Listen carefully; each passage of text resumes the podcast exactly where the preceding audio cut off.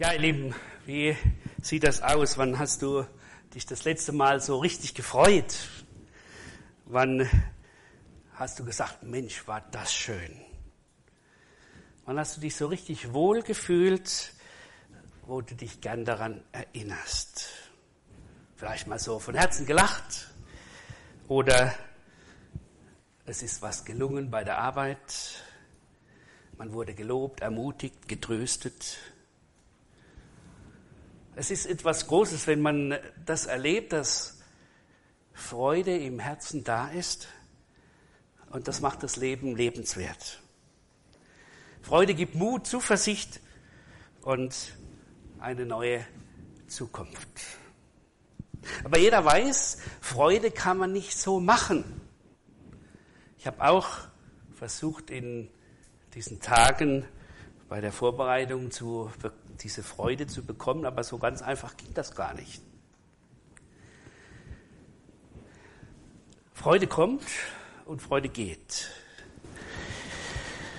Und doch wird jetzt hier in diesem Abschnitt, wo dieses Volk vor Gott steht, wo sie das Gesetz Moses hören, wird ihnen befohlen, seid nicht bekümmert, denn die Freude am Herrn ist eure Stärke. Wie kam es dazu, dass das Volk hier zusammenstand? Die Israeliten hatten ganze Arbeit geleistet. So könnte man sagen, auch die zarten Hände, denn da waren alle dabei. Da heißt es, da waren die Friseure dabei, da waren die Apotheker dabei. Alle haben geholfen, dass die Mauer in 52 Tage fertiggestellt wurde. Das war schon mal große Freude, eine Meisterleistung. Ja, gerade bei den nicht fachkundigen Bauarbeitern, dass das fertiggestellt wurde, das war toll. Und dann noch in dieser kurzen Zeit. Und dann noch etwas. Die Feinde, die ja, wir haben es letzte Mal gehört, die ja so Widerstand geleistet haben, die haben auf einmal aufgegeben und gesagt, Mensch, da können wir machen, was wir wollen. Das ist so, dass Gott dahinter steht und deswegen haben wir keine Chance, die durcheinander zu bringen. Und jetzt kommt etwas, wo wir merken, wie Gott wirkt an diesem Volk. Sie haben auf einmal Sehnsucht, etwas zu tun, was sie lange Jahre nicht getan haben, nämlich sozusagen die Bibel wieder rauszuholen und zu sagen, lest uns doch mal vor. Was hat denn eigentlich Gott gemeint und wie war denn das? War das nicht eigentlich die Zeit, wo man so ein Fest gefeiert hat? Ach ja, also Israel sei so gut und sei der, der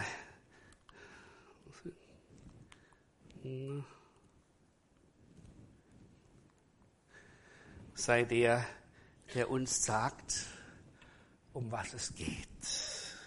Da heißt es, sie versammelten sich wie ein Mann und baten, dass sie das Gesetz Moses hören sollten. Und der Esra war als der Schriftgelehrte dran. Das ganze Volk ist ausgerichtet auf das Buch des Gesetzes. Eine wunderbare Sache. Hier sind auf einmal Menschen, die sich neu orientieren wollen an Gottes Wort.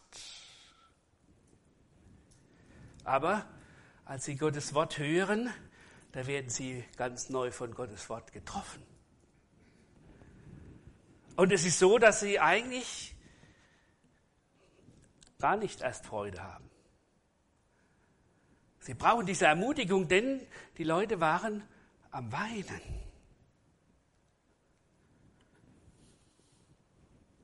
Da fing auf einmal einer an mit Weinen, mit Schluchzen. Dann geht es so durch die Reihen und am Schluss weint das ganze Volk. Was war passiert? Sie haben gehört, dass was Gott wollte in ihrem Leben. Gott ehren und lieben, keine anderen Götter daneben haben. Einen Tag in der Woche der ewigen Schufterei entkommen und sich ausruhen. Ehen, die intakt sind. Kinder, die geliebt und umsorgt werden, Alte, die man nicht sich selbst überlässt. Keiner fürchtet um sein Eigentum. Geredet wird, was wahr ist, und das auch noch in Liebe. Fremde werden freundlich angenommen. Für die Armen fühlt man sich alle zuständig. Und dankbar lebt jeder mit dem anderen, was er gegeben, empfangen hat, das gibt er auch an den anderen weiter. Ja, so sollte es sein. So könnte es sein, aber es war leider nicht so. Und das führte dazu, dass die Menschen sich vor Gott beugten, dass sie zu weinen anfingen. Es war zum Heulen, wie ihr Leben ganz anders verlief als so, wie Gott es wollte. Und jetzt kommen die geistlichen Führer und ermutigen das Volk nicht traurig zu sein, sondern sich am Herrn zu freuen. Denn dieser Tag, den sollten sie feiern. Nein, die ganze Woche sollten sie feiern.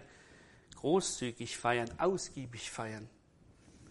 Naja, bei allem Respekt der damaligen geistlichen und politischen Führer, wie soll das denn gehen, wenn man so niedergeschlagen ist, dass auf einmal das Volk gesagt bekommt, jetzt freu dich doch.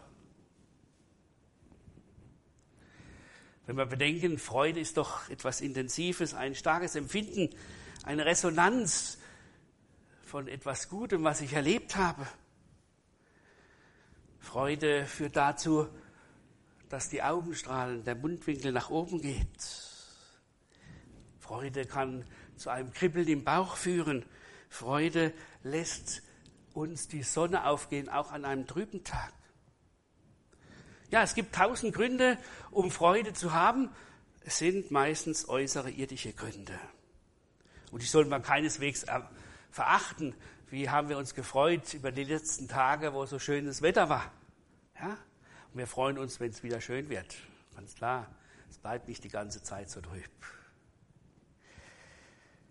Man freut sich vielleicht über den Sieg seiner Mannschaft. Man freut sich über das frische Brötchen am Morgen, vielleicht mit Himbeermarmelade.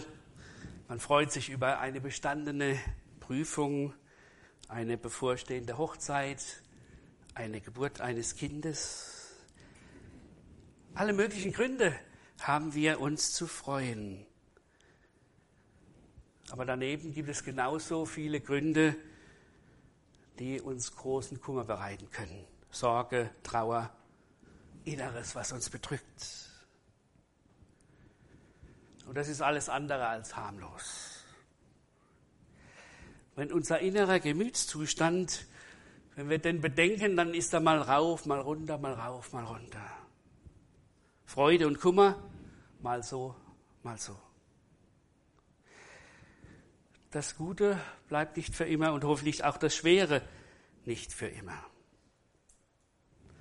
Das alles kennen wir, auch als Menschen, die Gott vertrauen. Jetzt aber sagt Esra und Nehemiah, freut euch, seid nicht bekümmert, denn die Freude am Herrn ist eure Stärke. Sie wollen dieses Volk ermutigen und wollen sagen, schaut, ich will euch etwas geben, was ihr sonst nicht habt. Wir wollen euch aus dem Kummer herausholen hinein in die Freude, nicht in die Freude aus äußeren Umständen, sondern in eine Freude anderer Art. Eine Freude, die tief ist, die stark ist, die hell ist, die leuchtend, die warm ist. Aber diese Freude scheint, und das ist das Schöne, sie scheint unabhängig zu sein von unserem äußeren Zustand. Man könnte das im Bild sagen, das ist wie so eine Gore-Tex-Jacke, die Wind und Wasser abweist. Eine Freude, die nicht abhängig ist von den äußeren Umständen. Eine Freude, die in uns so verwurzelt ist, dass sie unzerstörbar scheint. Eine Freude, die vor Schmerz nicht kapituliert. Eine Freude in der Tiefe, die in der Tiefe noch leuchtet. Was macht Nehemiah und Isra? Sie sagen dem Volk, seht weg von euch, lasst euch nicht weiter vom Kummer niederdrücken. Euer Gott und Herr stellt euch Freude bereit, die euch stark macht. Und das ist das, was diese Freude ausmacht. Hier wird an die Betroffenen appelliert, nehmt dieses Angebot wahr. Es gibt eine widerstandsfähige, eine starke, eine bleibende, eine beständige Freude für die, die selig heller gestimmt sind, aber auch für die, die selig dunkler gestimmt sind. Eine Freude, die zur Grundmelodie des ganzen Lebens wird.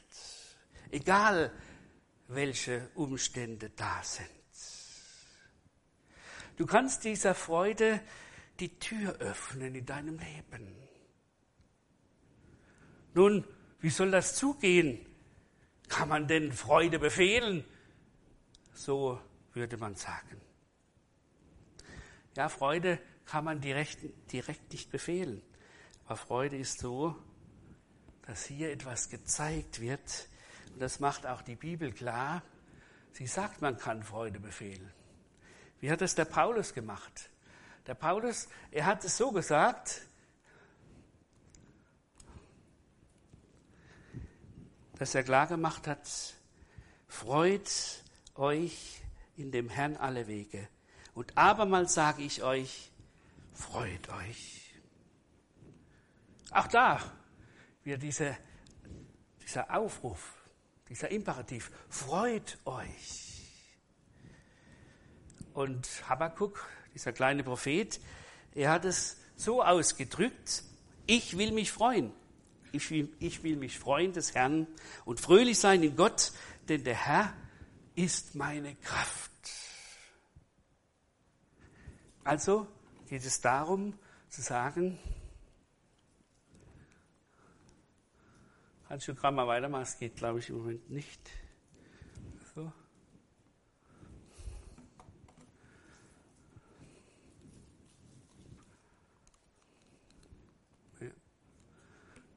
Gut, ah, jetzt war es zu schnell. genau. Ah, das, äh, es hat doch, es klappt doch nicht, kannst du vielleicht doch mit PowerPoint drüber ziehen? Ja, gut, danke. Ja, es geht um diese Entscheidung, die für uns wichtig ist.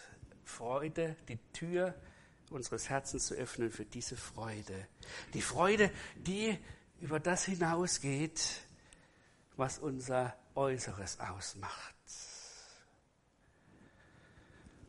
Ich kann offenbar mich diesem Empfinden verschließen. Aber Gott will mir diese Freude geben, diese Freude, die stabil ist. Ich weiß nicht, wie es euch geht mit diesem Angebot. Oft sind wir da ziemlich entfernt und ich empfinde es auch oft so. Esra und Nehemiah stellen die Freude aber uns vor. Und sie sagen folgendes. Das erste ist, es ist Gottes Freude die euch Stärke bringt.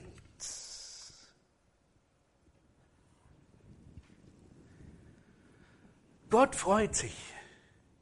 Gott freut sich an uns Menschen. Gott ist der Gott, der sich freut. Ist uns das eigentlich schon klar? Er hat nicht, als er die Schöpfung gemacht hat, so schwäbig geredet. Ist schon recht, wird sich mit der Zeit, wird sich das schon geben, dass das seinen Zweck erfüllt. Nein, Gott hat gesagt, es war sehr gut.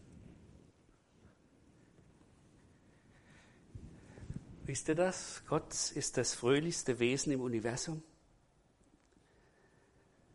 Warum? Wie heißt es? Gott freut sich über jeden, der sich ihm zuwendet. Gott freut sich Und so heißt es, so sagt es Jesus, Gott freut sich über jeden Sünder, der Buße tut. Nein, der ganze Himmel freut sich über das, wenn Buße geschieht. Das ist der Grund der göttlichen Freude, dass Menschen kommen, um sich zu ihm zu wenden. Und deswegen sagt Esra Nehemiah, ihr seid genau auf der richtigen Linie. Jetzt dürft ihr euch freuen. Ihr wollt Gott begegnen und Gott freut sich, dass ihr ihm begegnen wollt und deshalb freut euch. Wie war das an Weihnachten? An Weihnachten, da heißt es, die Botschaft war, ich verkündige euch große Freude, die allem Volk widerfahren wird. Euch ist heute der Heiland geboren. Und dann jubelten die Heerscharen des Himmels. Das ist die Freude, die stärkt. Das ist die Freude, die weiterführt. Wie kommt diese Freude in unser Leben? Obwohl es zum Heulen war, rufen ja diese Prediger nicht zur Fastenwoche auf. Nein, sie sagen, freut euch über diesen Herrn. Warum denn nur?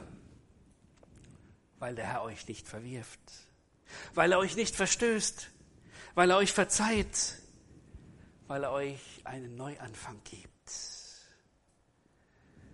Und so hört dieses Volk und staunt. Sagt, ja, das heißt, sie haben es verstanden. Und dann fingen sie an, sich zu freuen. Sie haben weggeschaut von sich und haben sich darauf konzentriert, auf Gott zu schauen.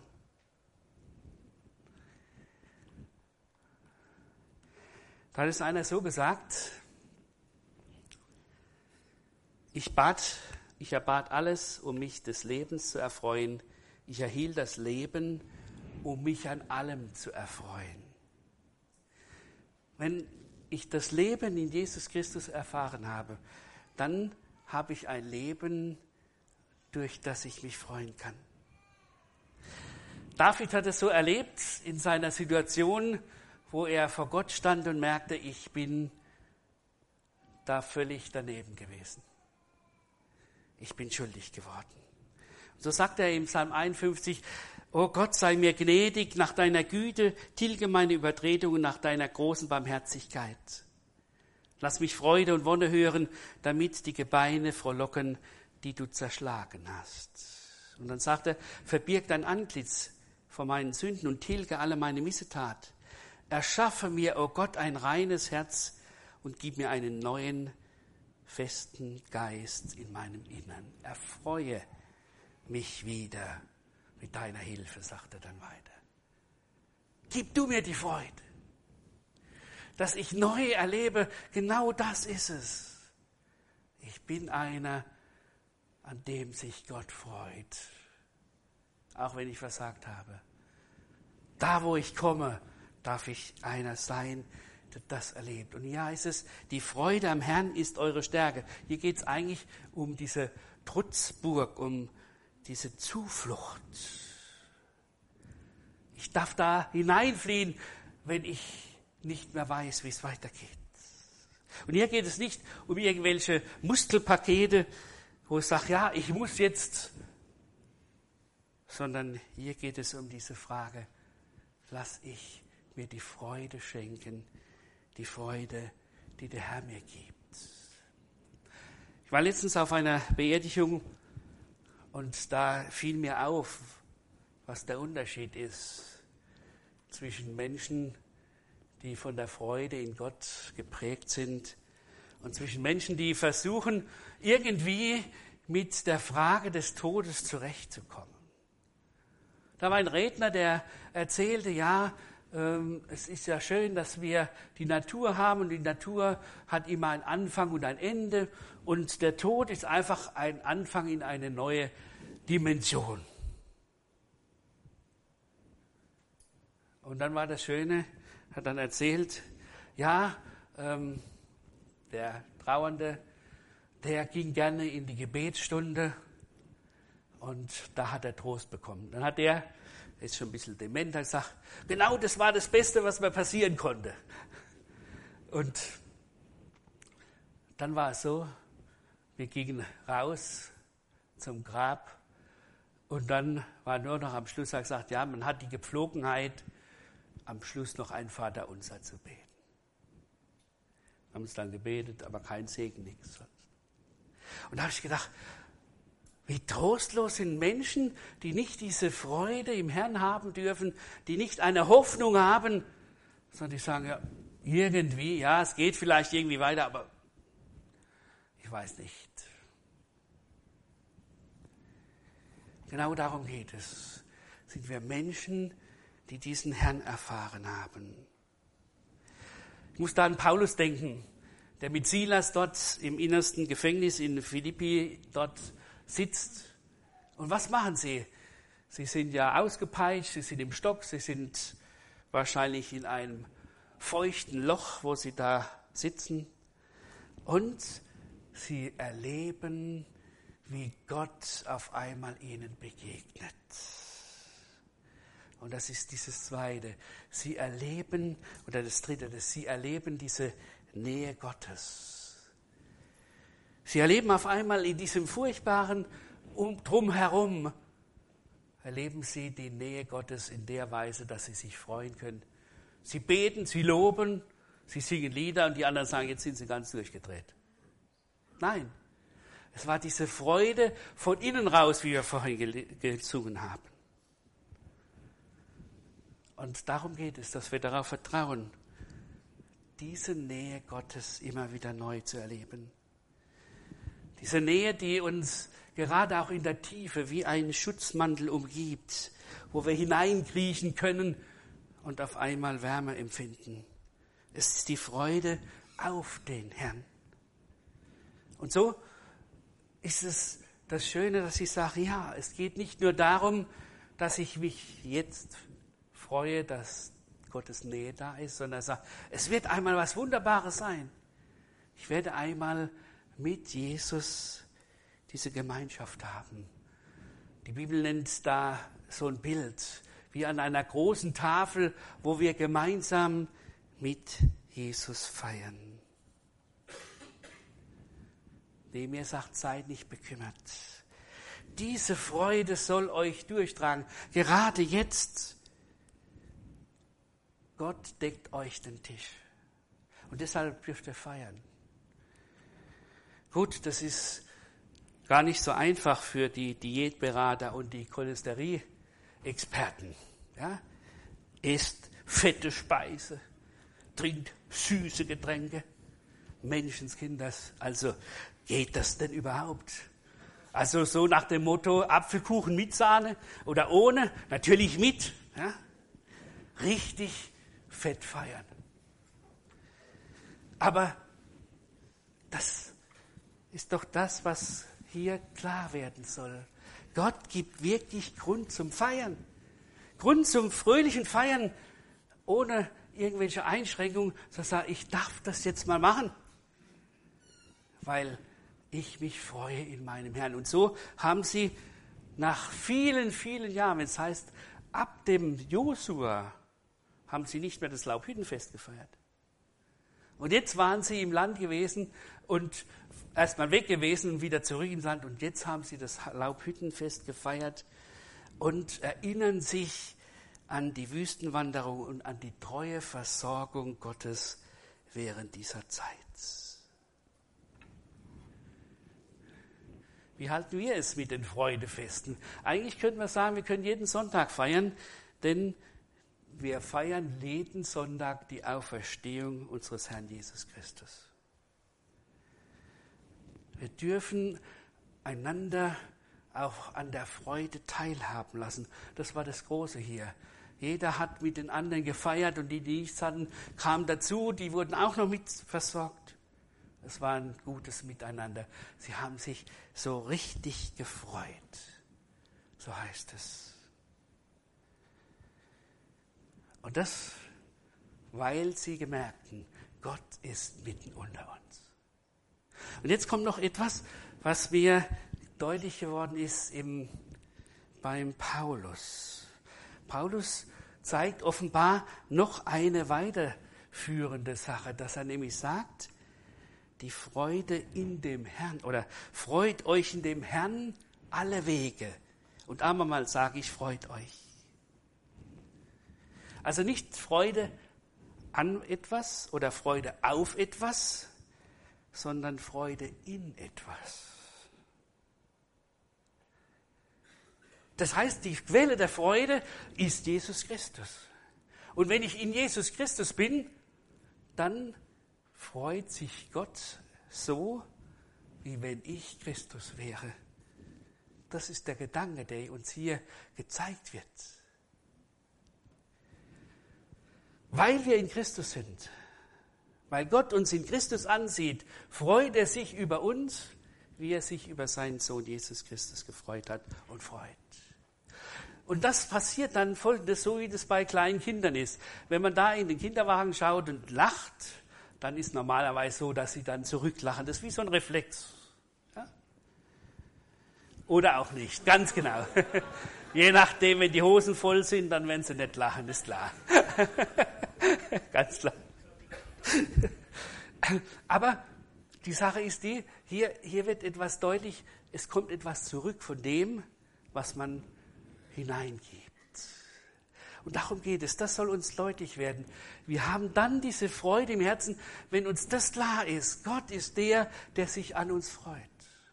Gott ist der, der will, dass wir in Christus sind, damit er sich an uns freuen kann. Gott ist der, der uns durchträgt. Und dann kommt nämlich dieses, was wir am Anfang gesungen haben. Wir können uns freuen, sogar im Leid.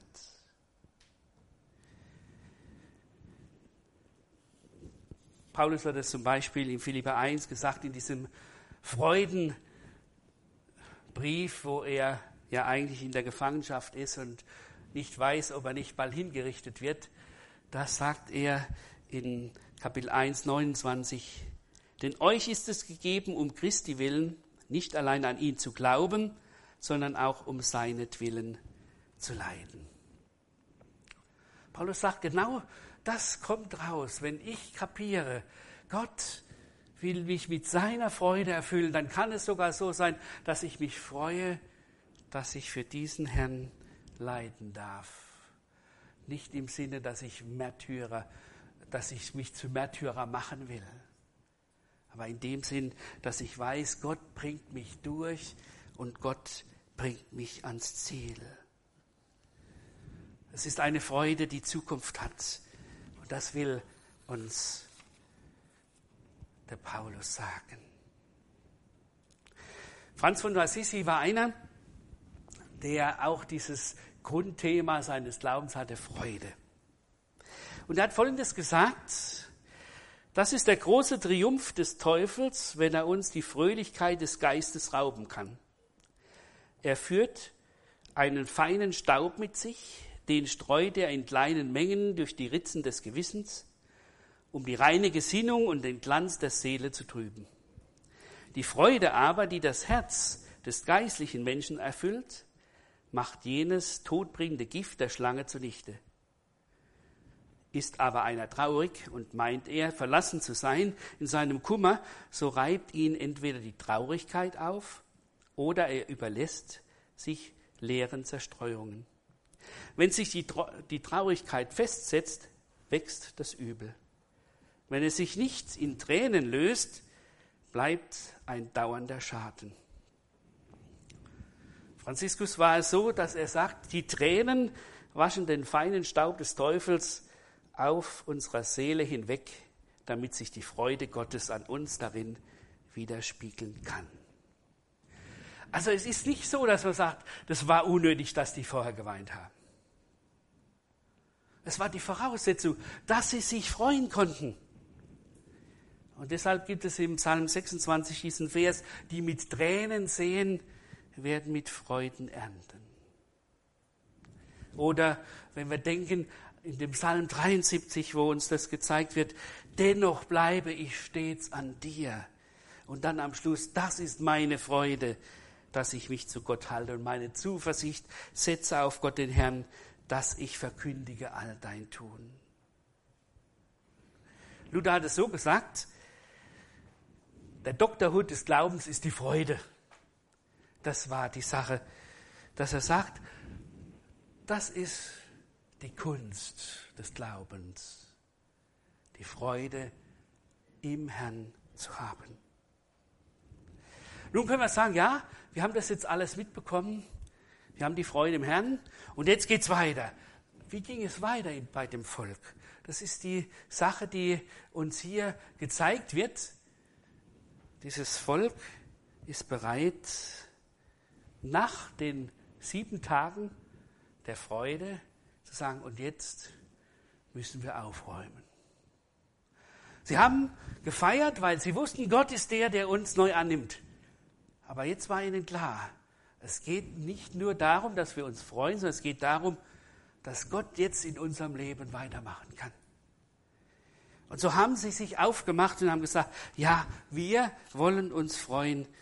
Wir wollen uns nicht nur freuen, sondern wir wollen fasten und uns neu verpflichten, diesem Gott zu leben.